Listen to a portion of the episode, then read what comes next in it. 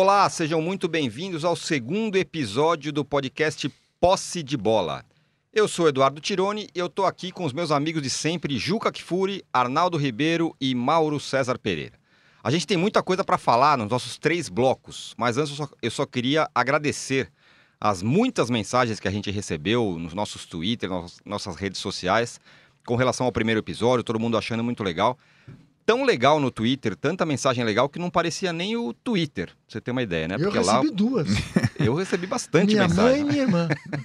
Eu recebi bastante, bastante mensagem A legais. gente Bom, algumas pra você. É.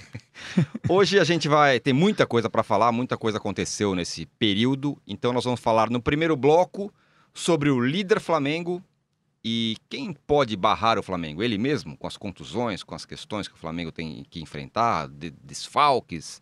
Vamos falar também do vice-líder Palmeiras, que, que tá aí tentando chegar, mas não está conseguindo. No segundo bloco, a gente vai projetar o clássico do fim de semana entre São Paulo e Corinthians e aproveitar para falar do Diniz, é, como foi a- o jogo dele aqui contra o Fortaleza. E o clássico do meio de semana entre Palmeiras e Santos. Santos e Palmeiras Também tem Belmiro, isso, né? também tem isso, outro clássico Isso. no meio de semana.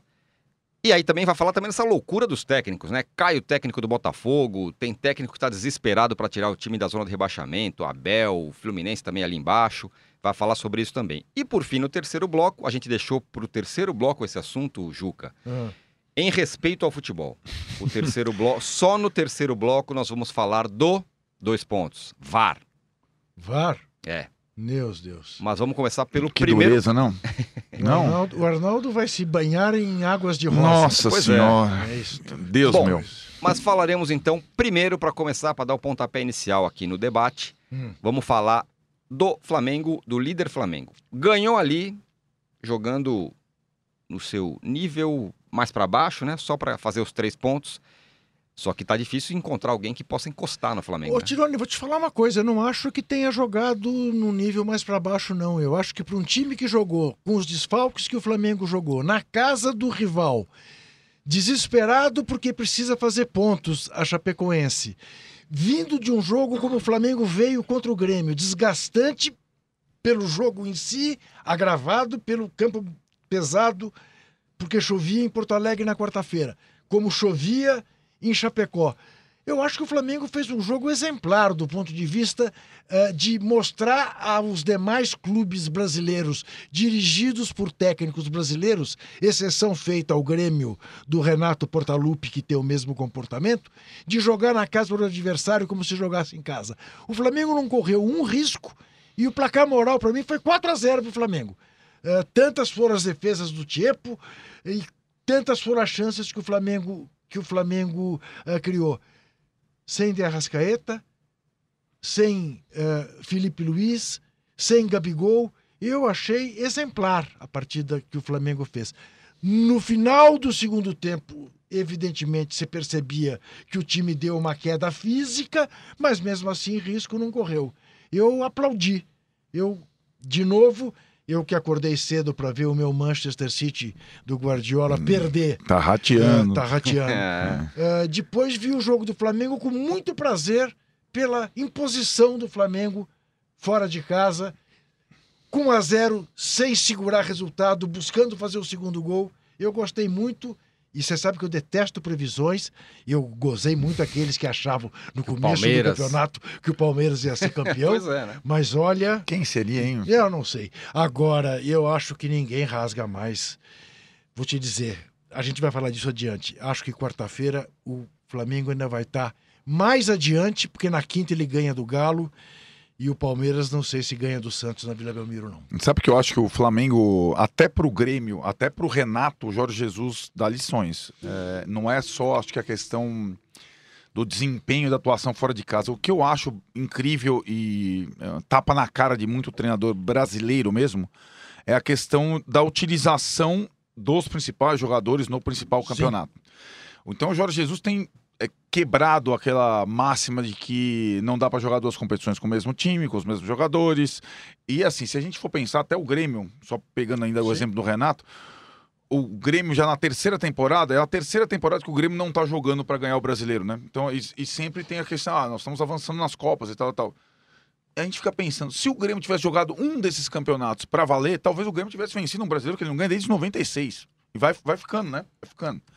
E o Jorge Jesus, é claro que ele estava com todos esses desfalques, mas por necessidade.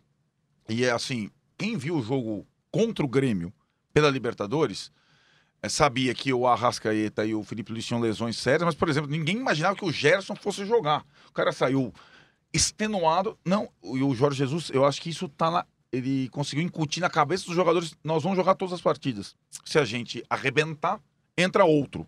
Mas jogando os dois campeonatos para valer. Tanto, né? tanto, tanto que ele chamou a atenção da CBF, né? Ele disse devia ter no regulamento que o time não pode jogar com menos de. não pode tirar cinco titulares de um jogo para o outro e tal, tem que valorizar o Campeonato Brasileiro. Então, até isso ele tá. É isso, exatamente, isso, ele, isso, ele, ele, ele, verbalizou essa, essa priorização exatamente. do brasileiro tal.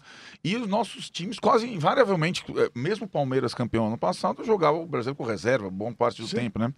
E acho que ele tem se ele conseguir, é muito difícil, porque a gente vinha falando. É, de fato, o desnível do time titular do Flamengo para os reservas, ele existe. O time titular do Flamengo é muito bom. Mas se ele consegue sucesso nessas duas frentes, utilizando, entre aspas, a mesma base nas duas frentes, vai ser um marco é, no, no, futebol brasileiro até agora. É, é cedo ainda, ainda tem a volta da semifinal da Libertadores e uma eventual final. E 15 partidas do brasileiro, né? Parece estar tá acabando, mas ainda tem bastante Sem jogo. Dúvida. Né? Então, eu acho que esses jogadores do Flamengo vão ser desafiados ainda, o time do Flamengo será. Mas, de fato, acho que tem a questão do desempenho e do empenho em relação ao campeonato que o Flamengo faz de forma exemplar. Acho que o Flamengo está liquidado o assunto, nem precisa ouvir o Mauro, tá? Não, mas eu quero ouvir o é Mauro. É mesmo? Eu quero saber se você acha isso, Mauro, além dessas questões todas que o, que o Jorge Jesus trouxe, e aí, pelo menos até aqui, a gente está vendo é, que ele é, a diferença né, do Jorge Jesus e até do São Paulo também com relação aos, aos muitos dos técnicos brasileiros, mas essa questão que o Arnaldo falou, você acha que é, é, mais um ingrediente nesse pacote Jorge Jesus? É, primeiro assim, eu acho que o que ele faz não é muito diferente do que fazem os outros técnicos europeus. Ele é um europeu. Né? Diferente é o que faz os daqui. É verdade. Que é uma coisa bizarra. Os caras poupam times inteiros o que sempre serve de, de muleta para justificar resultados ruins. Uhum. É, eu estive lá em Porto Alegre na, na quarta-feira passada, e aí você conversa com alguns torcedores do Grêmio, e alguns torcedores falam, não, mas é, um deles fala, falou com todas as letras. Não, o Grêmio não tem condições de competir com o Corinthians, Flamengo, São Paulo, Palmeiras e outros times é, é, com mais dinheiro. Nós estamos aqui no Sul, é um mercado menor, é, o alcance é menor, então não tem a mesma receita. Mas então a gente fica nas Copas, que é o que dá para ganhar. Bem, é uma forma de pensar. É claro que essa, essa estratégia sendo defendida pelo Renato, a tendência é que os gremistas seguirem o Renato. Assim, né? é, exato, eles vão seguir. É. Mas o Grêmio teria condições de fazer um campeonato melhor. Não acho que assim, ah, se jogasse a sério, ganharia todo mundo. Se fosse assim, ganharia sábado do Corinthians. Não ganhou. É, Quer dizer, sim, muitas vezes vai é. com o time principal e não consegue vencer, uhum. como qualquer time de futebol. O Grêmio é uma boa equipe, nada mais, né? O time imbatível que não quer jogar os pontos corridos. É, mas o fato é que isso serve para o Renato e para tantos outros de muleta. Uhum. Ah, não, mas está mal no brasileiro. Ah, mas espera aí, o cara está priorizando outra coisa e tal, a escolha dele é outra. É, e os europeus não fazem isso, nenhum técnico. Ontem a Juventus ganhou do, do da Inter em Milão. Ah, mas o Juventus domina o futebol italiano, ela tem que ser campeã europeia. Sim, ela tem que ser campeã europeia. Ela já contratou o Cristiano Ronaldo para isso. Antes contratou outros jogadores com esse mesmo intuito. Chegou em duas finais, perdeu uma para o Barcelona, perdeu outra para o Real Madrid. Ela ainda continua atrás do título europeu. Né, porque está muito distante de alcançar o Milan, que é o maior italiano é, é, no, no continente, o mais vezes campeão mas ela não abre mão de ganhar a Série A. Uhum. O campeonato italiano é dela e acabou. Então, uhum. um jogo desse, pode ter jogo terça-feira pela, pela Liga dos Campeões, você não vai ver, seja o Sarri agora, antes o Alegre, qualquer outro técnico da Juventus, colocar 11 reservas. Não vai uhum. colocar, é. porque o campeonato italiano é importante também, como é importante a Premier League, o campeonato espanhol e todos os outros. Aqui existe essa situação. Então, o que ele está fazendo, acho que é uma coisa normal, é o que todo mundo faz. Claro, é, ele poderia ter um elenco é, mais adequado, só que ele chegou no meio do ano e até essa gestão do Flamengo entrou no começo do ano. Então, existem muitas heranças de jogadores da outra gestão mal contratados. Um deles é o Pires da Mota, que custou muito dinheiro, é um jogador fraco. O outro é o Rodinei, que já poderia ter sido negociado e tudo, já que não deu certo. Talvez no outro clube até dê certo, no Flamengo acho difícil. É, e renovaram o contrato dele no ano passado. E por aí vai. Então você tem carências, você não tem um bom centroavante. E os dois que saíram, ninguém sente saudade, Henrique Dourado e Uribe. É. Né? Os dois estão na reserva do Palmeiras e do Santos hoje. Então você olha para o elenco e vê que de fato há uma diferença que poderia ser menor, vai. Você poderia ter algum, titulares e é, reservas, né? Poderia ter reservas É. um pouquinho melhores. Então, Três, ele é- quatro reservas. É, a diferença, Exato. por exemplo, que existe entre o, o, o Rafinha e o, o Rodinei. E o o Rodinei. Rodinei é enorme. Já não é enorme a do Felipe Luiz Isso. O René. pro René. O René, eu acho que é É um isso, jogador que né? ele consegue É, dar conta. Ah, mas é grande. É, a diferença é Não, grande. Sim, mas sim, você vai ter o não, Felipe não, mas Luiz. o René é Ah, um sim. jogador que você pode ter no É mais time. confiável. O Rodinei não. É, Sim. o Rodinei- Nesse time não pode estar nesse Não, eu time do falo mais pelo Felipe Luiz, que eu acho um jogador Sim, mas muito. você não vai ter outro, mas você tem que ter um cara que dê, Claro. dê conta do recado. O Rodinei não dá conta do recado. Sim. E ele nunca deu conta do recado, mas continua lá. E renovaram o contrato dele. O Então você Pires da Mota é mais ou menos a mesma É, coisa. exato. Não é um jogador para estar no Flamengo. são contratações que vieram da gestão passada, eu- então acho que também não houve tempo para se ajustar tudo. É, eu discordo de várias coisas Você dá da atual- azares também, né, Mauro? O Vitinho, por exemplo, é uma decepção, mas era uma contratação quando Sim. feita que Sim, você. não, essa foi uma era contratação justo que você boa, apostasse, claro. E agora é fácil falar. Ontem ele deu passo pro gol, né? Foi, foi. Tem isso, né? Ele deu passo pro gol. O Vitinho acho que é um caso bem específico que merece uma atenção por parte do técnico. Acho que é um cara muito introvertido. Acho que isso atrapalha demais, demais. Não arrisca a jogada, parece que está sempre inseguro. É, enfim, mas é, o que ele está fazendo, acho que assim, é o normal, é o certo. Uhum. É, ele, ele vai administrando o elenco, vai trabalhando em duas frentes e vai esticando a corda ao máximo. E vai fazer o quê? Você imagina, o Flamengo não ganha um título importante já há algum tempo, tem muitos investimentos, então precisa ser campeão. Ah, vamos jogar a Libertadores com tudo, vou colocar reservas aqui e entregar a taça para o Palmeiras. É. Para o Palmeiras, com esse futebolzinho mequetrefe, ganhar um pontinho aqui, outro ali e assumir a liderança. Ele está certo. Ele não pode apostar as fichas dele todas no torneio. Que é é, um mata-mata, onde o que claro. aconteceu quarta-feira, por exemplo? Quarta-feira o Flamengo foi melhor. Primeiro tempo foi avassalador. Uhum. Segundo tempo houve uma queda física, o Grêmio conseguiu igualar o jogo, mas foi equilibrado também, não foi de supremacia de um ou de outro. Até chances criadas, posse de bola, número de passos trocados, tudo muito parecido no segundo tempo. E você viu na sexta-feira, nós vimos o vídeo lá de como os gols do Flamengo foram anulados. Sim. Não tinha software nenhum, não tinha pontilhadinho, porcaria nenhuma. Os caras, pra cá, pra lá, não, mais um pouquinho, um pouquinho, mais um pouquinho, um pouquinho, impedido. Um negócio totalmente aleatório. Não tinha nada de científico aí, de milimétrico, uma porcaria. O, o VAR da CBF parece uma coisa. Parece o da Premier League perto do, da Comebol. Aquele, É aque- incrível. aquele vídeo foi uma coisa assim estarrecedora. Bizarro. Vergonhoso. Se fosse, imagina se fosse com o Palmeiras. O presidente do Palmeiras ia nas- nascer até cabelo nele. Tão revoltado que ele ia ficar. Ele ficou revoltado na semana passada. Imagina Mas, a raiva do Gagliotti. Ele não reclamou ontem do empurrão do Felipe Melo, do Felipe Melo no Igor. Ele não reclamou. É, talvez tenha reclamado de forma mais discreta. Será? né? Será que ele foi a CBF agora de manhã? pra- É possível que pra- esteja lá Olha, chegando. eu tô lamentando que não marcaram pênalti pro Galo. Exato, não foi justo, né? Não é, foi, como um bom desportista. Isso, é. Porque ele é um ótimo um grande desportista. esportista. Mas então eu vejo dessa maneira. Agora, o jogo de ontem, né, o jogo em Chapecó, eu tô com o Juca. Eu acho que, assim, muito se falou do VAR. Para mim, o gol é legal e a, a- utilização da imagem foi correta. É milimétrico, é milimétrico, pro, pro bem e pro mal. Quando tem pedido e quando não tá. Né? É, houve um lance sábado, parecidíssimo, até coloquei aqui no meu blog, aqui no All Sport, o, o- a artezinha do, do, do gol do Crystal Palace contra o West Ham. Sim. O West Ham venceu por 1 a 0 Uhum. virando terceiro colocado, tomou uma virada. E o segundo gol, aos 89 minutos, é um gol em que o joelho do Felipe Anderson dá condição para o Aie, atacante do Crystal Palace. Os caras, quando viram o pontilhadinho ali, fizeram o quê? Enfiaram vela no saco, lamentaram a derrota, falaram, pô, perdemos por um milímetro, por um É. joelho, por um pedaço do joelho. Mas perderam o jogo, abraço, a condição do cara era legal. E o Bandeirinha anulou o gol. E o gol depois É. veio a ser validado. Aqui você mostra o pontilhado, o cara fala, ah, não, mas a bunda do jogador é muito grande ou é pequena, não sei o quê. Que isso, sai na rede social. Aí su- surgem os especialistas de geometria, né? Dizendo que a linha está torta, porque o cara acha que a linha tem que estar. Peraí, se você olhar uma estrada infinita, geometria. ela vai ficando mais fininha, né? Ela vai desaparecendo. É, É, é, é, horizonte, né? claro. Então, assim, não, não é bem assim. E as pessoas começam a, a- a distorcer até a É, própria geometria para tentar convencer. Anatomia humana. Ah, Tudo, mas- para convencer de que. Mas o fato é o Mas seguinte: só falta você agora vir pra cima de mim com a teoria de que a Terra é redonda. não é? Para, Mauro. Ah, para Ora, com isso. Mauro, Você, tá, Ah. você tá no futebol. Deve, deve ser Você por acha- isso que a estrada a- some, né? Você acha que se a Terra fosse redonda, Mauro, a, a- a bola não ia cair e não ia voltar? É O isso. cara dá um chutão, a bola vai pra onde?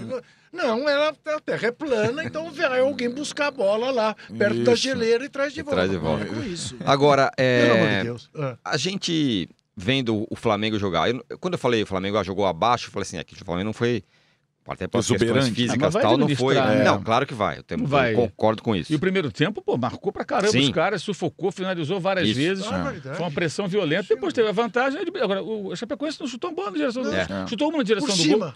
Né? Uma- O do no segundo começo do por segundo cima, tempo, aos não nenhum Não, não teve ameaça nenhuma. teve Não teve, ameaça. foi, Não, se- não, foi, foi aquele 1x0, mas. Que que- defesa fez o Diego Alves? Nada. Nenhuma. É. E o Tiepo? Quantas defesas fez? Agora, diante disso, do que está jogando o, o Flamengo, é, dá para dizer isso que eu estou dizendo, assim, que o ameaça do, do, do ao Flamengo é, é o próprio Flamengo, nesse sentido de que a gente não sabe o que, que vai acontecer com contusão, com convocação, Data com não sei o FIFA quê. agora, aquela Data coisa FIFA. toda. Essa pode ser a grande ameaça, porque assim, os adversários, tem algum que está chegando, jogando mais ou menos bola para bater o Flamengo? Não, não tá. Eu, eu acho- faltam 15 rodadas, né? É. É, não- Falta, sim, só um detalhe, falta muito, né? Como a Fal- gente- da mesma fal- forma que a gente é. falava que o Palmeiras ia atropelar todo mundo, eu não, o Juca não, falava você falava. que eu o Palmeiras ia atropelar todo mundo, já era campeão, não sei o quê. Agora a gente pode falar do Flamengo, faltam menos rodadas para acabar. Tem alguém que perto do Flamengo jogando bola? Não Não, acho. mas veja bem, faltam 15 rodadas. Isso não é Flamengo, fazer futurologia só. faltam 15 rodadas também pro Palmeiras, pro Sim. Santos. Quer dizer, vou- por que, que eu vou imaginar uma queda, eh, que são esses ingredientes que o Arnaldo se referiu? Datas FIFA, contusões, isso quê. Mas por que só no Flamengo? Isso não vai acontecer com os, com os demais? Veja o Santos. O Santos é muito mais prejudicado pelas datas FIFA Uhum. do que são os outros, porque leva os estrangeiros do Santos que fazem a maior diferença. E os, se alguém que não tem peças à altura, é o Santos. É o Santos. Quer dizer, ah, é claro, eu dete- como disse, eu detesto fazer previsões, Hum. mas eu corto o braço se o Flamengo não for heptacampeão brasileiro. Hepta. O Flamengo vai encostar no Corinthians, vão ficar os dois times mais populares do país, sete Maior vezes campeões títulos. brasileiros. É, eu, assim, eu, eu- quando eu falo faltam 15, é, são, são 15 mais várias rodadas no meio de semana, são 15 rodadas Sim. espremidas. Compactadas, né? É. Eu não vejo eh, hoje, levando em consideração times técnicos, alguém que vai conseguir atingir o nível que o Flamengo atingiu De jogo, de jogo. sim. Não vejo. É, agora, é o que a gente falou. É, o Flamengo nas duas competições, com, com, essa, com essas questões, desnível entre titulares e reservas, lesões, etc., é, pode ser que algum time, sobretudo o Palmeiras, que está numa distância alcançável, faça os seus pontos de forma trivial e venha ganhar o campeonato. É possível. É, o que eu acho assim, não dá para uma rodada em que o Flamengo, depois de jogar uma semifinal de Libertadores daquela forma e ir para Chapecó todo mutilado, você fica uma semana preparando para jogar em casa, já sabendo o resultado e, e atuar como o Palmeiras, não aproveitar a chance que o Palmeiras teve. Pois é, queria Entendeu? chegar, Isso- queria isso é chegar um- ali. Não é? É. É, é, é assim, eu acho que até psicologicamente é um. É um, é um- o empate teve um, um peso de derrota gigante. Porque, assim, foi uma decepção pelo, pela, pela comparação com a semana do Flamengo. Sim. Né, O, o Palmeiras tinha que chegar contra o Atlético em sua casa e triturar, entrar babando, entrar. Uhum. E não foi o que a gente viu. É verdade. Né? Então, o Palmeiras perdeu uma grande chance. Era uma semana favorável ao Palmeiras. Ia jogar em casa, Flamengo fora, Flamengo tendo jogado pela Libertadores e o- Palmeiras não, não aproveitou já a chance 1, digamos, entendeu? Tem ainda 15 rodadas, mas não- Acrescente a isso a reação da torcida, né? Foi, então. vaiaram no intervalo, É. brigaram no intervalo, xingaram os times, os jogadores reservas que estavam ali aquecendo e depois do jogo foram para a porta do estádio fazer Foram. confusão. É. Né? Quer dizer, isso tu- tudo é o clima que cerca o vice-líder que joga na Vila Belmiro quarta-feira. É. Se empatar, se empatar, é mau resultado. É, uhum. Porque é, só- possível que termine a rodada o Flamengo sete pontos na frente. Se perder, então, o Flamengo tira oito do Palmeiras, já está oito do Santos, sai de baixo. E aí, É, Mauro? Essa, e o- essa rodada, inclusive, para o Flamengo tem essa importância, né, essa relevância. Se porventura o Palmeiras voltar a, a fraquejar ali, a deixar pontos pelo caminho, eh, pode abrir o Flamengo uma vantagem que dá a ele um certo conforto para jogos na sequência. Depois do Atlético Mineiro, quinta-feira, tem o Atlético Paranaense, domingo em Curitiba. Depois tem o Fortaleza, no meio de semana, no Ceará. E aí o Fluminense, no Rio, eh, sendo que comando do Flamengo, né? Se- eh, O outro jogo do Fla-Flu foi, foi o mando do Fluminense no primeiro turno Uhum. sendo que esse jogo antecede a partida com o Grêmio. Então, esse é o jogo para eventualmente ele ter que poupar Sim. jogadores. Uhum. É, se chegar lá com uma boa vantagem. Se chegar com uma vantagem de 8, 7 pontos, sei lá, 6, alguma coisa assim, dá para especular. Ele consegue até, de repente, administrar melhor. Tipo, eu posso empatar um jogo aqui que ainda continuo com uma boa frente. Que essa, essa, essa, essa vantagem é para isso, né? Que você tem. É para você poder administrar numa, no momento em que você eventualmente tem que poupar alguns jogadores, porque tem um outro jogo de outra competição que é muito importante também, né? É, eu acho que essa semana tem essa, essa característica, né? Agora, realmente é impressionante o Palmeiras jogar uma semana inteira, treinar, aliás, a semana inteira, apresentar o que apresentou. Yeah. 449 passes certos, 45 cruzamentos. Significa que 45. a cada, a cada 10 passes o Palmeiras cruzava uma bola do gol.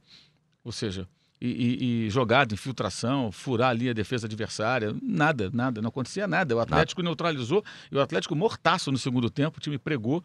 Primeiro tempo, o Atlético foi perigoso, criou várias situações de gol, o Everton fez defesas. O Palmeiras não chutou nenhuma bola na direção do gol adversário no, uhum. primeiro, no primeiro tempo do jogo. Aí na segunda etapa, o Palmeiras ataca, tem aquele volume, por quê? Porque está jogando em casa, pregou, né? o adversário prega e acaba recuando, aí põe o Ricardo Oliveira puxar o contra-ataque. Quando se apresentou o contra-ataque com o Michael Bolt, o, o, o Ricardo chegou ali, já estava sem condição nenhuma. É. Parece que a gente está vendo o final mesmo da carreira dele, porque ele sempre foi um atacante, mesmo veterano nessas né, jogadas. Explosão. É, chegava, explosão, chegava. É. Ele não conseguiu. Não, o único tiro que ele teve que dar, não, é. ele não conseguiu chegar em condições. É, também o Atlético não merecia vencer aquela altura que estava só se defendendo, né? Mas a chance até se apresentou. Então era esse Atlético limitado, com uma série de problemas, vindo de uma sequência horrível de derrotas. O técnico com a corda no pescoço, jogou com três zagueiros, já sabia que ia jogar com três zagueiros, não uhum. foi uma surpresa, já estava uhum. anunciado isso. E o Palmeiras não se preparou. E aí eu chego à seguinte conclusão: quando o Palmeiras contrata o Mano Menezes, ele contrata o quê? Pelo, pelo pragmatismo. Sim. Ah, não, eu tenho um Felipão, vou com um cara que se assemelha mais ou menos, mas que não é igualzinho. Aí começa o discurso, não, o, Felipão, o Mano vai fazer o Palmeiras jogar diferente, com mais posse de bola.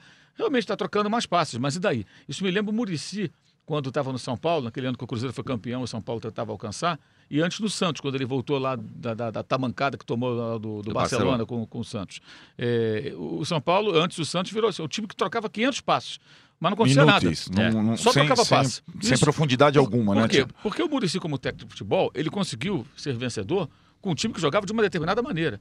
Para fazer um time que joga com posse de bola e que consegue furar a linha defensiva adversária, encontrar espaço, você tem que ser um outro tipo de técnico, uhum. que consegue treinar a sua equipe, orientar a sua equipe escolher os jogadores que consigam fazer isso. Uhum. O Mano está passando por essa aprovação. Não Sim. sei se ele vai conseguir, até agora não conseguiu. É. é porque os primeiros jogos foram é, aliás, assim, ele encontrou um, um cenário muito favorável. Uhum. Um monte de jogo. Ele pegou jogos com times que vieram da Série B e os dois grandes que enfrentou foram em casa no pior momento. O Cruzeiro nessa fase que continua e o Fluminense que jogou aqui foi o pior Fluminense do Campeonato Brasileiro. É. De todos os jogos, é. o pior foi o do Palmeiras. É. Já naquela crise se desenhando ali, Oswaldo, jogadores que não gostavam muito dele, queriam que o Fernando continuasse, o Diniz, o, o Ganso depois a coisa explodiu, já vinha adiante, não foi só naquele, naquele jogo no Maracanã. É contra o Santos, é, né? Acrescente, acrescente a isso, né, Mauro, que esse galo que eles pegaram. Também tava. tava... Também tava. Exato. Na, tava Exato. Né? Totalmente fragilizado. O jogo duro.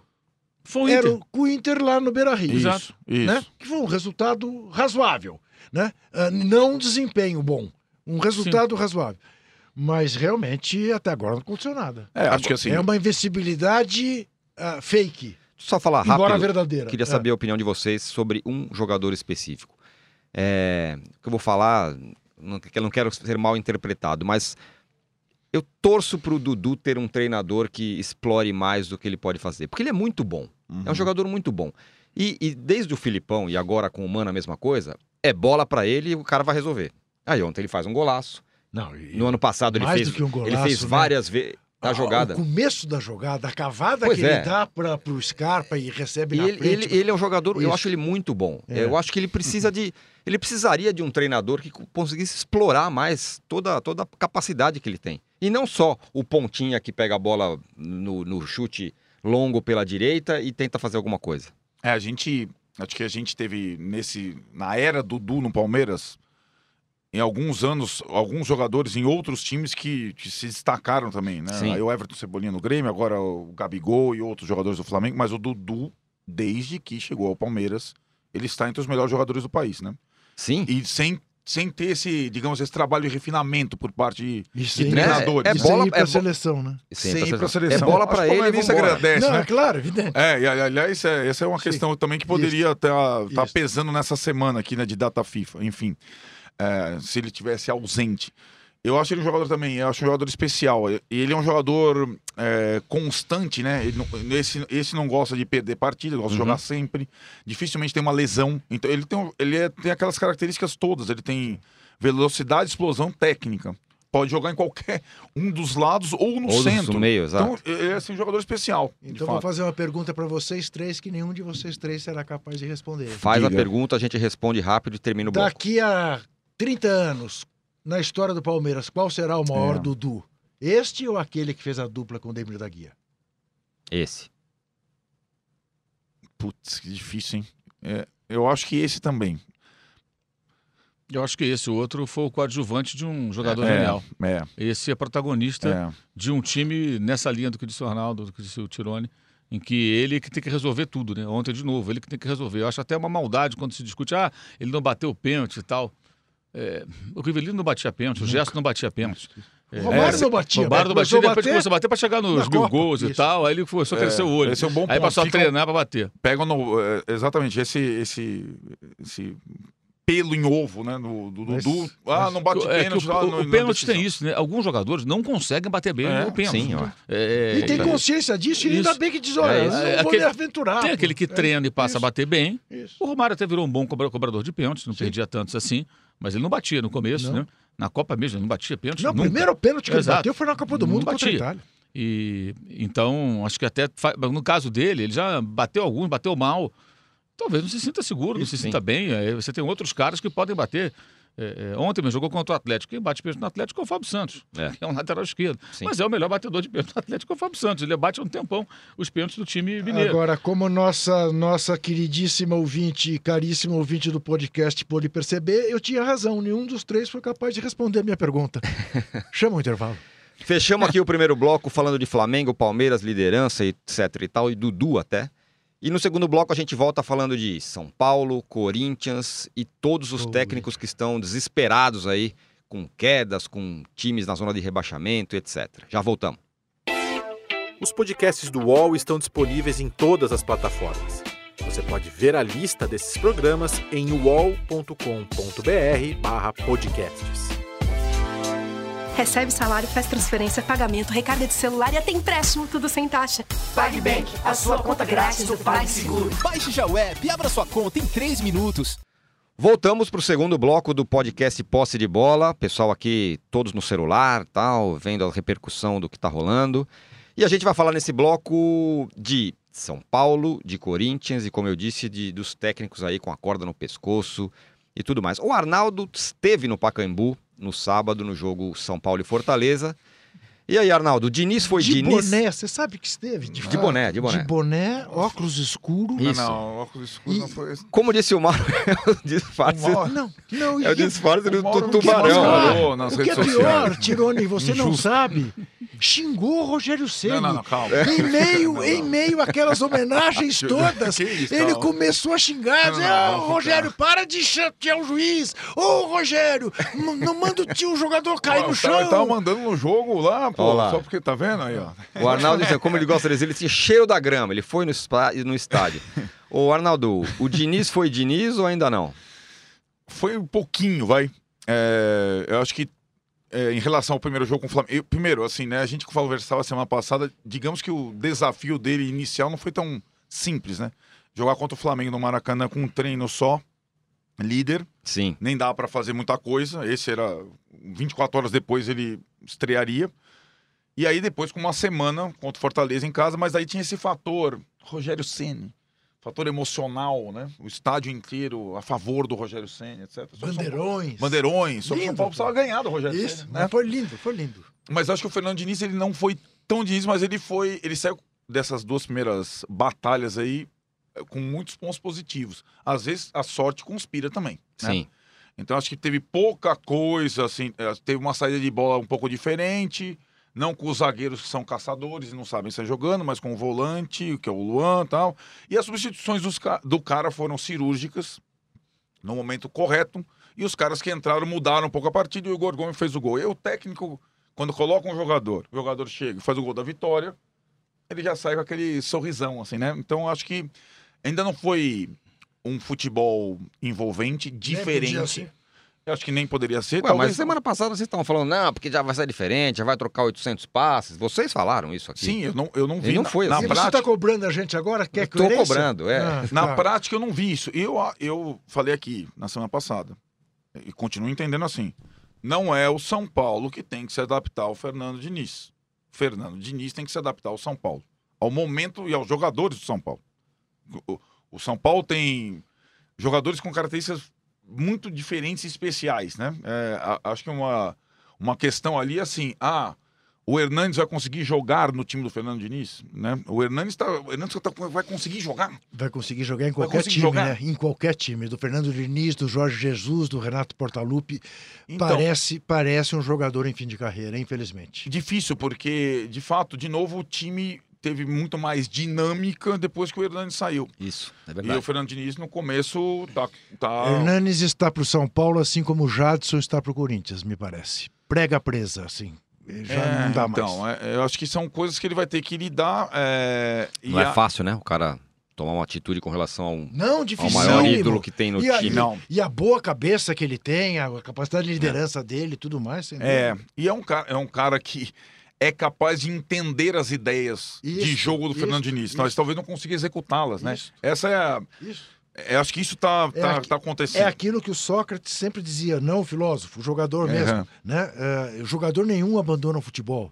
O futebol é que abandona o jogador. Uhum. Né? E o jogador percebe, alguns percebem e falam, chega. Né? Não vou mais, porque na hora que eu vou matar a bola, vem um moleque e tira a bola de mim, porque ele está muito mais rápido que eu a conversa que a gente vinha tendo no carro. É isso, exatamente. Você, você é, marcando eu... hoje um cara de 30 anos, não você dá com mais, 55. Não dá mais, eu, mas eu não consigo nem entender as ideias do isso, treinador. Isso, isso o Hernandes pelo menos é. consegue. O Mauro, e o... Vamos falar de um personagem aqui que é ame ou odeie, depende do que acontece no jogo. E o Anthony?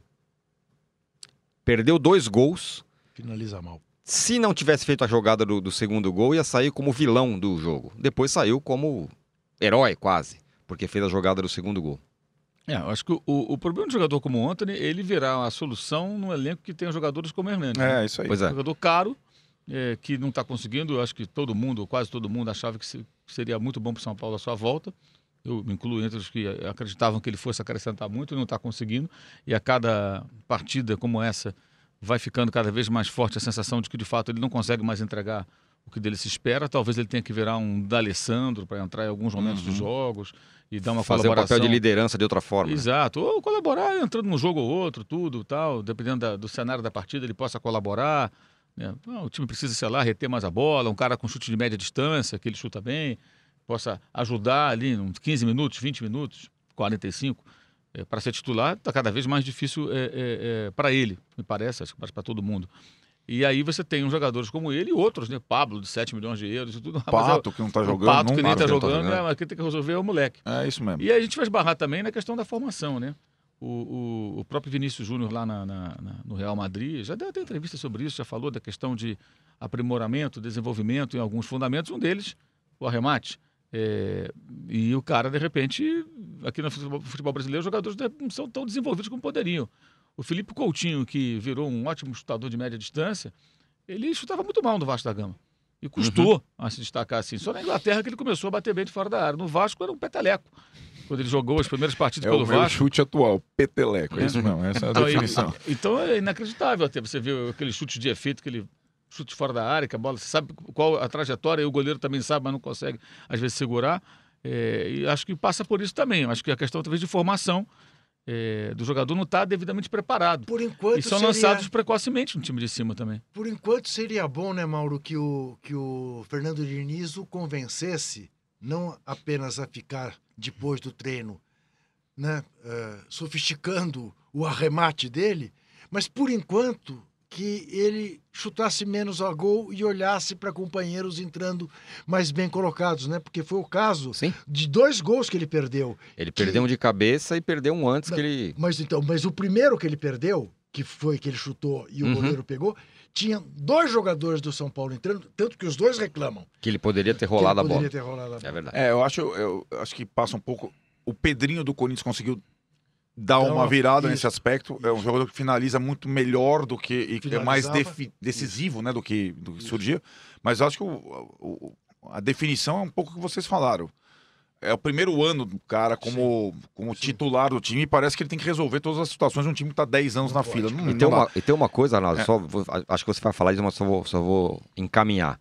É, é aquela história de olhar o jogo do campo, né? O, que, o trabalho que o Anthony faz, independentemente dos gols perdidos. Sim. O outro trabalho que ele faz, o trabalho É, sujo, ajudar ele o Van jogador Fran valioso. e tudo mais. É, eu, eu até falei com você, né, sobre isso. Você tava lá no conforto do seu sofá, com o ar-condicionado, você não vê nada. Você não vai, tem que ver é o jogo sem a bola, pô. É É, isso. ou não é, Mauro? Caramba. Ele viu o jogo no, sem ar- no vo- ar-condicionado. Ar-condicionado, É eu lá aqui, ó. É, como é que tá a voz aqui? É que nem no show do Iron é- Man, eu vi na pista do povão, o Arnaldo foi lá na VIP. É, VIP mas aí eu, eu tenho afinidade Steve Harris, É, tal, aquela coisa, West Ham, tal, depois Vamos a gente fala do show.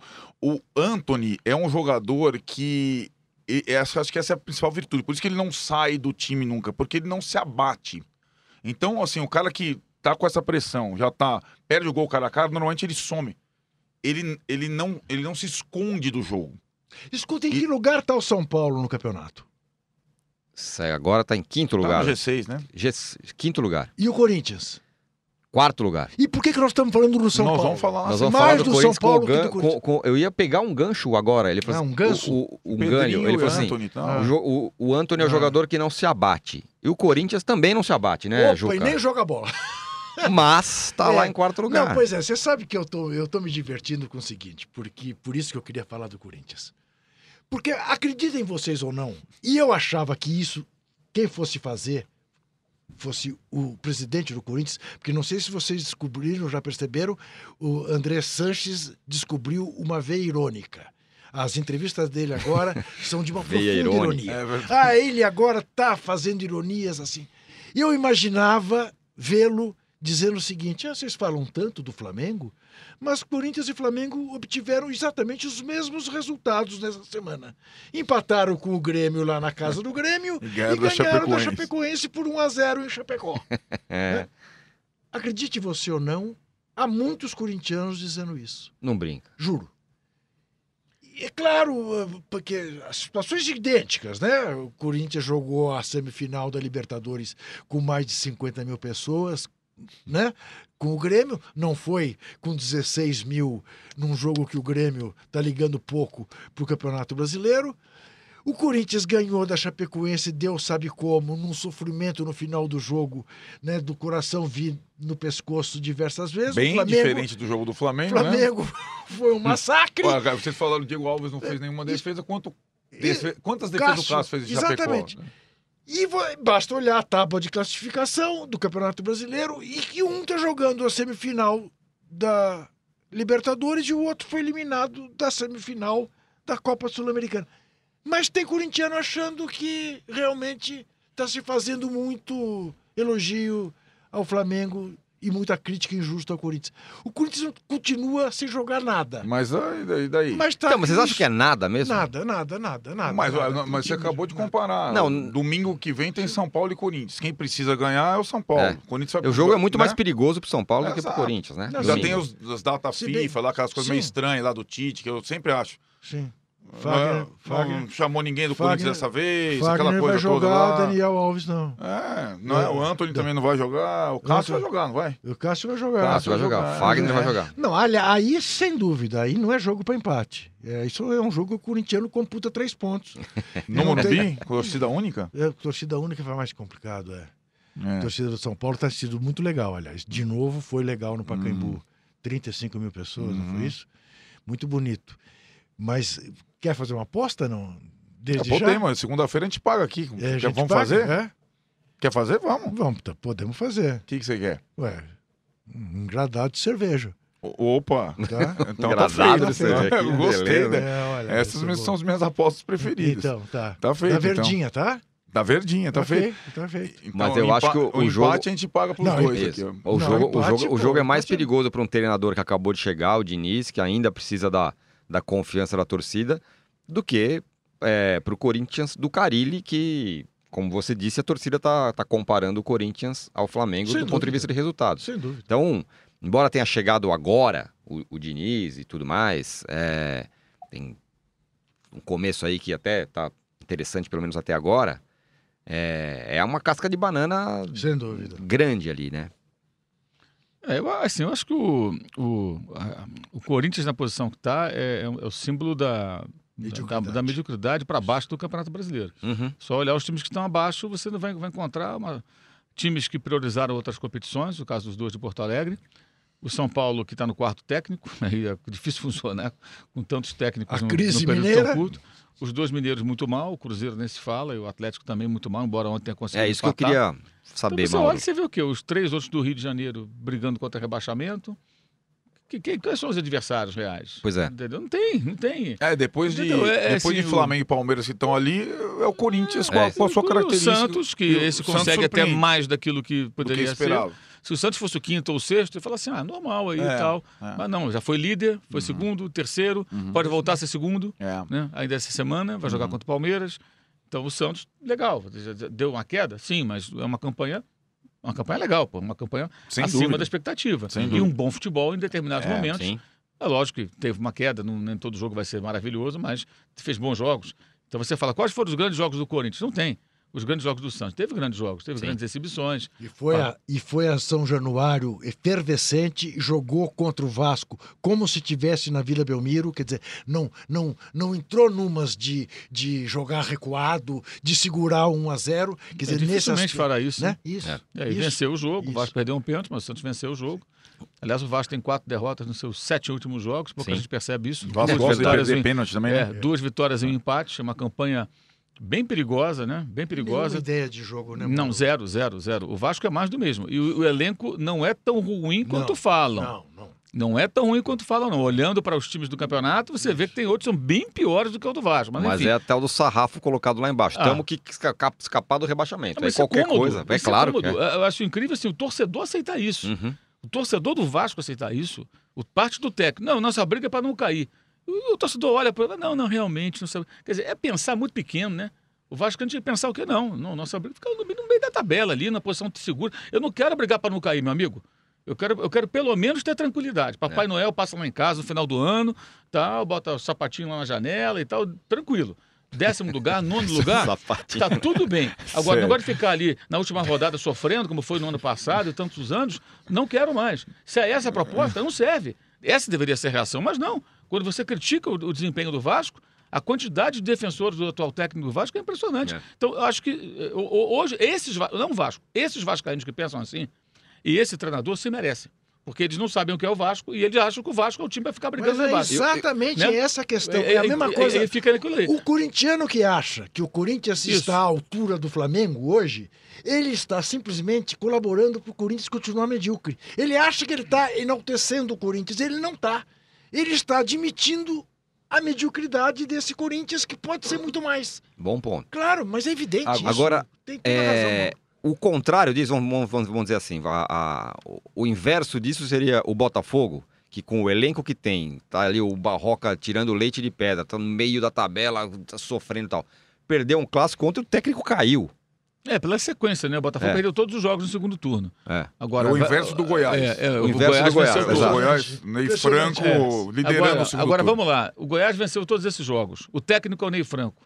O Ney Franco agora é um revolucionário. Então, é. É um técnico para time grande. Não, não, não, não, é, um, Né? é um bom técnico pro Goiás. Então, isso, né? Eu isso, assim, é, um um momento, técnico, isso é um bom momento técnico. de um campeonato Exato. tão longo que algumas equipes às vezes se acertam e conseguem uma sequência É. de resultados.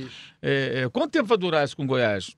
Não sabe. De repente o Goiás pode daqui a algumas rodadas estar de novo ameaçado. É. Porque era um dos fortes candidatos a cair, agora fez 12 pontos, Isso. se enfiou lá no bloco lá, sabe? lá de Ganhou um cima. presente ontem da zaga do Ceará, Pois que é. aquele gol E- foi e- uma não, coisa e, louca. E, né? e, assim, são certas situações, né?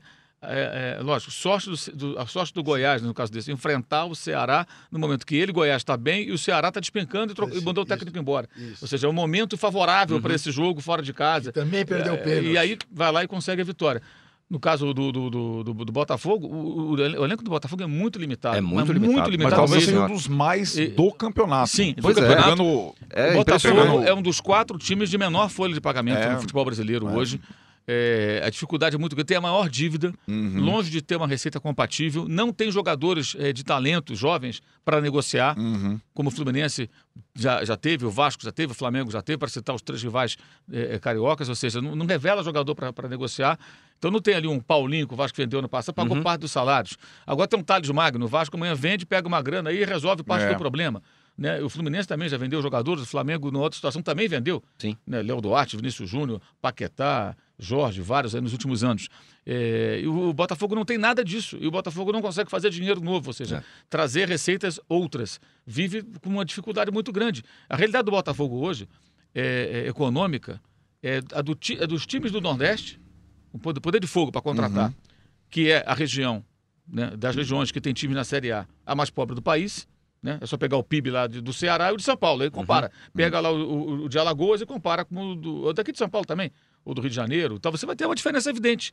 Então é claro que tem menos receita, menos investimento, o ingresso tem que ser mais barato, o poder aquisitivo do povo é menor. A dificuldade é muito grande. A distância, a logística para um time que vem do Nordeste jogar aqui embaixo toda hora é, é um perrengue. Não é fácil. O Botafogo está no Rio, mas a situação econômica é parecida com a desses clubes, só com agravantes.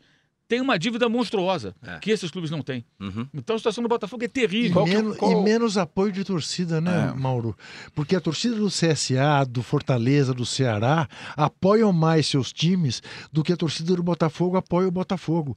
Basta dizer isso. Ontem, 12 em mil. casa, 12 mil pessoas. É, e a torcida Fluminense que que vocês- ficou lá só com aquele cantinho dela, porque Isso, não era é. meio a meio. O que, que vocês acham dos três? Fluminense com técnico Marcão, efetivou, que é, né, Acho É. justo, correto. Vasco, Luxemburgo. E agora o Botafogo, qual a ideia? Qual Sou dos mais três? o Marcão. Qual dos três você Eu acha? acho que o Marcão, ele, ele, o Oswaldo começou a mudar o Fluminense do Diniz, ao invés de Certo. ajustar. Inclusive, ele queria pegar o Caio Henrique, é o que se comentava lá, é, é, e passar de volta para o meio-campo, quando o Caio Henrique se achou como lateral esquerdo. Está até nessa tal seleção sub-23 agora convocado. Quer dizer, é uma posição que tem poucos jogadores, né? E ele virou um bom lateral. O Fernando Diniz chegou a comentar com a gente quando teve lá na ESPN, fazendo lá o programa lá, o Bola da Vez, ele disse que o, o jogador, é, é, ele, em um dado momento, ele pensou em colocá-lo no meio por uma emergência. Faltou um jogador que estava machucado, se era o Alain, enfim. E ele falou: não, não, professor, quero jogar lateral, não põe no meio, não. Põe o outro aí, deixa eu no meu cantinho aqui, que eu tô bem aqui. O cara tá gostando de jogar lateral. Aí o Oswaldo queria pôr o cara no meio campo. Aí não tem o lateral, quer dizer, e queria desmontar tudo. O Marcão, ele tá fazendo o quê? O Fluminense ontem teve a mesma posse de bola do Botafogo, É. finalizou mais, conseguiu jogar bem no contra-ataque quando o Botafogo ficou em cima buscando empate. Eu acho que o Marcão tá pegando aquilo que ele encontrou, conversando com os jogadores e dando uma ajustada. Mas qual dos três time. você acha que tem mais risco de cair? Hoje, com esse cenário. Eu acho, eu Vasco, acho que o elenco do Vasco tem mais investi- investimento do que o Botafogo. Acho que é um absurdo se o Vasco voltar para rebaixamento. Não tem time para isso.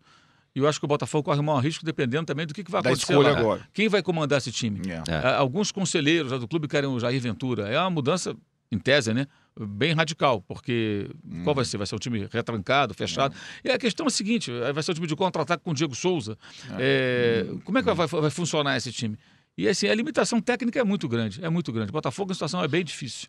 É bem difícil. Agora é mandar o Barroco embora por pressão da torcida, né? Sim, é. Porque aí chega e faz o quê? É. Pressão, pressão, pressão, ah, manda o cara embora. Faz o quê? Agora a gente pensa no que vai fazer. Para fechar esse bloco, cinco segundos para cada um. Abel no Cruzeiro, e aí? E aí? Eu acho que o Cruzeiro vai, vai ter, vai correr risco até o final. Não acho o técnico bom para esse momento. Não, O Cruzeiro achei. está com todos os ingredientes do time que quer cair. É. Todos, todos, todos. O- Esse jogo contra o Inter provou isso cabalmente. E aí, Mauro? É, o Cruzeiro empatou com um pênalti inexistente, né? O segundo marcado para o Cruzeiro em pouco tempo, que teve um co- contra o Flamengo também. Naquela oportunidade perdeu o jogo ainda assim, dessa vez empatou. É, não que o Inter tenha feito um grandíssimo jogo e tal, pelo contrário, fora de casa, aquela coisa, se fecha demais, mas enfim, estava ganhando o jogo e teve esse pênalti. E, e o Abel, nas entrevistas dele, parece que está satisfeito, né? Uhum. Ele, ele dá, ele dá sinais de que achou legal, gostou. Meu Deus, é assustador para o torcedor do Cruzeiro o técnico achar que aquilo tá bom.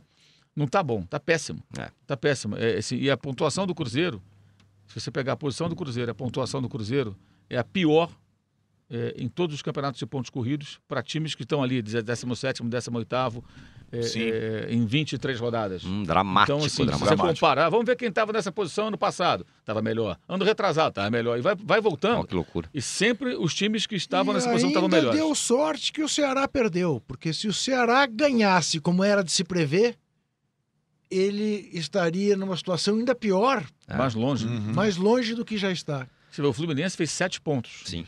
É, é, sete não, dez pontos em 12. Ganhou do Corinthians, ganhou do Grêmio, ganhou do Botafogo e empatou com o Santos. É. Isso. Então, assim. E ele- vai ao Mineirão é, quarta-feira. e fo- e foram, foram quatro jogos com o mando do Fluminense. Um ele levou para Brasília, contra o Grêmio no Rio, contra o Santos no Rio, e contra o Botafogo, o mando do Botafogo, mas no Rio. É. Aproveitou bem essa, essa- Super. esse, esse pedaço aí do campeonato. E agora vai jogar com o Cruzeiro na situação que mais confortável. O Totalmente. Cruzeiro está com a corda no pescoço. O Fluminense não. Sim, O Fluminense é está mais verdade. tranquilão. Fala, O problema é desse. Se empatar aqui tá legal para mim. Uhum. Eles têm que ganhar. Como empatou Fech- na Copa do Brasil. Pois é. Vamos fechar esse bloco. Eu sei que vocês esticaram esse bloco, é por causa do próximo bloco. Porque no próximo bloco a gente vai falar do VAR. E vocês não queriam falar, mas vamos falar. Daqui a pouco a gente Falar volta. o que mais do VAR? Os podcasts do UOL estão disponíveis em todas as plataformas.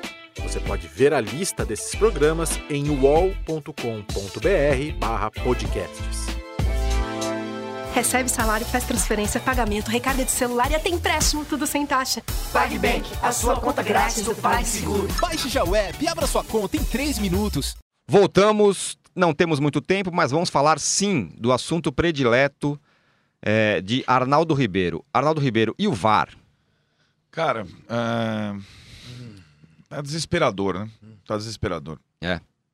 É, porque eu acho que a gente. é, Ontem tava antes do show do Iron Maiden, churrasco. Só, os caras só falam de VAR. né? Fear of the VAR. Como é que é? Então, Fear, Fear of the VAR. então é- exatamente, é uma boa adaptação. Cara, só faltava ter VAR no show, mas, meu, é. é, então, a gente tá nessa. É uma. Aliás, você viu o Derek com a camisa. Vi, vi. Que beleza aquilo. vi. Tem outras coisas. É um tem time internacional mesmo, né? Calma, vai com calma. Ninguém é bicampeão mundial da FIFA à toa, né? Zé Elias levou a camisa do Corinthians ontem no show da Iron Maiden também. Eu vi Foi? também. Vi, Lá no Morumbi? lá no Morumbi. E foi bem recebido? Não. Aí, é, É. eu- o que eu acho, é, é, sobretudo nas questões, eu acho que é na questão do brasileiro, no Brasileirão, é, é- é aquela choradeira conta gota, é, e cada, cada time vai reclamar do VAR numa semana ou da aplicação do VAR, tá? e, o, e o Brasileirão ele dá uma diluída, porque são as 38 rodadas, tal, tal, a gente viu aquela choradeira do Palmeiras. Eu acho que no Brasileirão o VAR não é tão é, danoso, ele acaba sendo um pouco mais. vai passando.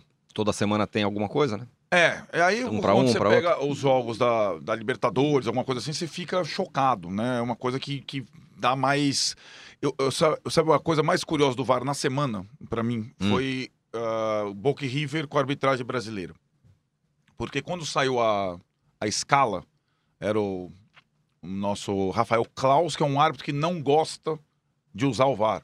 É. Eu, Isso. eu gosto, eu não gosta de. Ele gosta de, assumir as próprias Isso. decisões. Não gosta que o interrompam. Exatamente. Isso. Mas daí eu vejo lá, escala, árbitro do VAR, um colombiano que eu nunca ouvi falar. Daí eu falei, cara, então ferrou. Aham.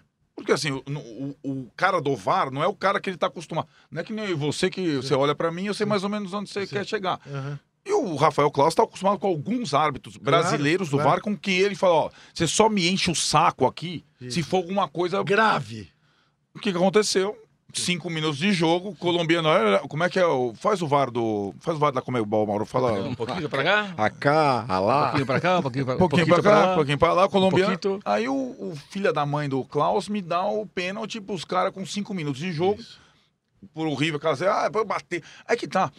O jeito que a gente faz hoje é porque a, a perna bateu, não sei o que, o nariz tá na frente, o, negócio tá. A gente, se a gente for discutir futebol a cada frame de fotografia, Já para o jogo. ca- não, não tem, não tem. Você vai achar tudo é, lá. Você eu- vai achar qualquer coisa lá. Eu fa... Se você quiser achar, ontem. você procura o que você acha. Claro. E Tui- não é assim. Então, pois é, é, Com o VAR, é o que eu falei a semana passada, repito rapidamente.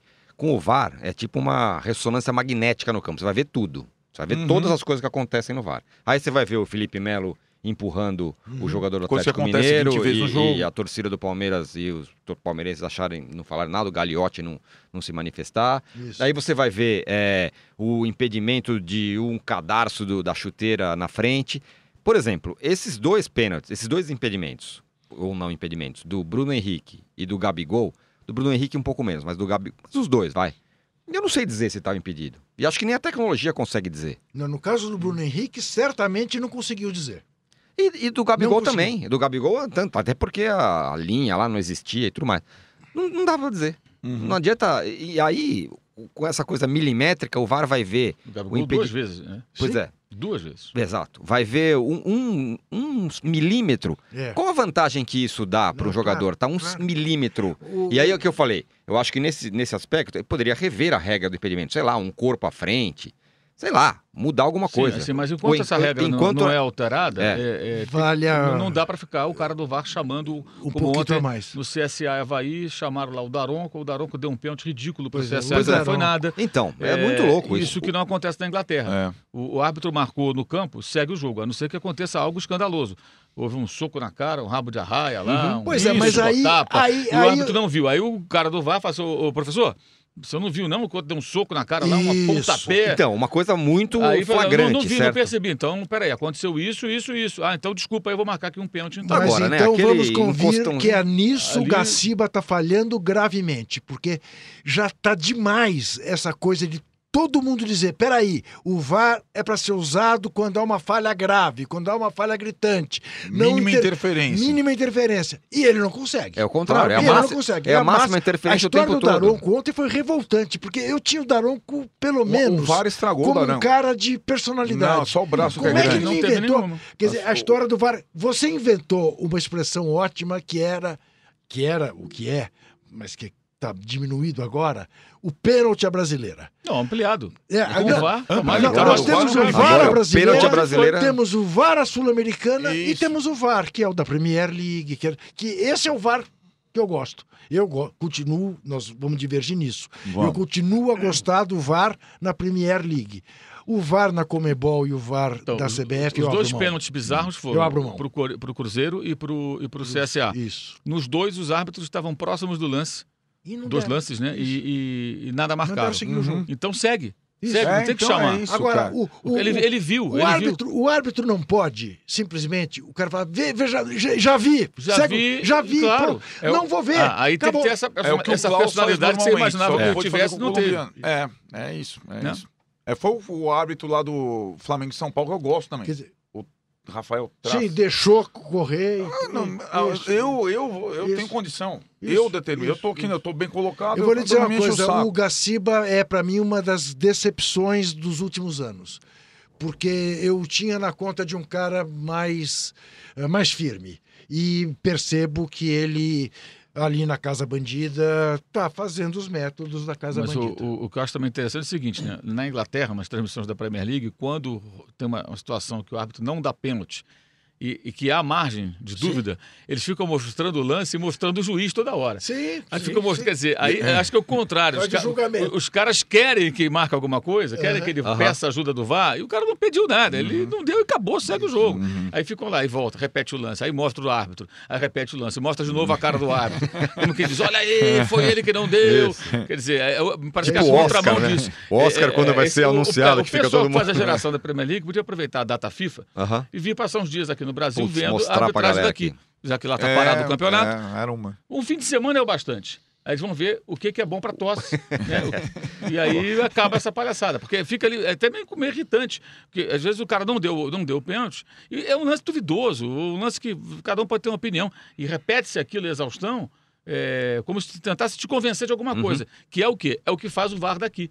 Ele tenta convencer. O, aqui o árbitro do, Isso, de é vídeo, mesmo. ele tenta convencer o de campo de que foi alguma O coisa. árbitro de Vem cá olhar. o árbitro do não, campo não vai- foi nada. Não, olha lá, vê de novo. No que olha chamou, essa câmera. no que chamou para olhar é Isso. porque viu a falta. É, é um processo É de isso. convencimento. É isso. Não é assim, olha, dá uma olhada, vê o que você acha e cala a boca. Não, sim, quieto. é verdade. Eu acho que nisso o, o, o, Ga- o Gaciba dificilmente Tem vai conseguir. É. é, corrigir essa, essa arbitragem brasileira, ela é tradicionalmente intervencionista. Então, para mudar isso é difícil. Ele Mas era um árbitro interve- Exato. É, todos Ele eles praticamente são, É. raríssimos não são. Então, acho que poderia ter algumas recomendações como essa. Por exemplo, chamou, já viu, cara, não enche o saco, não fala mais Uhum. nada. Quem fala é o cara de campo. Por favor, eu quero ver de novo. Ele manda. Isso. Tem um outro ângulo? Ela fica o de- cima tentando convencer? Não dá. É, Não Normalmente, dá. quando o cara isso vai foi pra... na Comebol quarta-feira em Porto Alegre também. É. A gente percebe isso nas conversas lá. Não, um pouquinho, pra lá, pra cá, ma, ma, ma, vale, vale, vale, vale, vale. Aí, impedido. Impedimento. Offside, offside, offside, ele falava. Quando- Aí o, o, o Pitana dentro do campo lá, ah, sim, É. ok, beleza. Anulava os É. gols. É. Ou seja, Uhum. é, é- é um processo de convencimento. É, isso É, mesmo, é, virou e, isso. E, e- e o cara que está lá no, no vídeo, se ele tem É esse tão perfil, Claro, é tão claro. de- de- basta de dizer intervenções- Isso. Basta dar essa. Ó, só intervém se for um erro grave. Se não, deixa na conta do árbitro. Mas ninguém faz isso. Ó, o ar- os árbitros do VAR estão me chamando aqui para dizer que, lamentavelmente, tempo esgotado, acabou. Acabou, não tem acréscimo? Mas, Não ó, tem mas, mais ó, mas acréscimo. o- o- questão- essa, essa é uma outra Acrescente questão o do VAR. Qual é? O tempo, é- eles acrescentam... Ah, é, A- aleatório. a gente coisa. tem- o jogo do Palmeiras ontem começou com seis, foi para sete, acabou com quase oito. Isso, O 53. Corinthians e Vasco teve 20 minutos, mais ou menos, 21 minutos, somando todos Que os acréscimos que foi. dos dois É tempos. verdade, é Meu verdade. Então, Deus. né? É. É, exatamente, tem isso também. Então tá, senhores. Sim. Fim do segundo epi- episódio do nosso Episódio. Posse de É Bola. uma minissérie, né? É uma minissérie, é É? uma longa série. É, tá. Voltaremos É. na semana que vem, É. segunda-feira, nesse mesmo horário, Sim, ou em qualquer lugar, qualquer, qualquer momento, isso. nas plataformas de podcast, no YouTube, Podcast. onde vocês quiserem. Pode tudo. Pode tudo. Moçada, até a semana que vem. Valeu? Até, até Abraço. Valeu. valeu. Valeu. Chega ao fim esse episódio do Posse de Bola.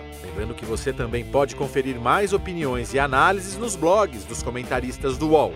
Posse de Bola tem pauta e produção de Arnaldo Ribeiro e Eduardo Tironi, edição de áudio de Amer Menegassi e coordenação de Diogo Pinheiro.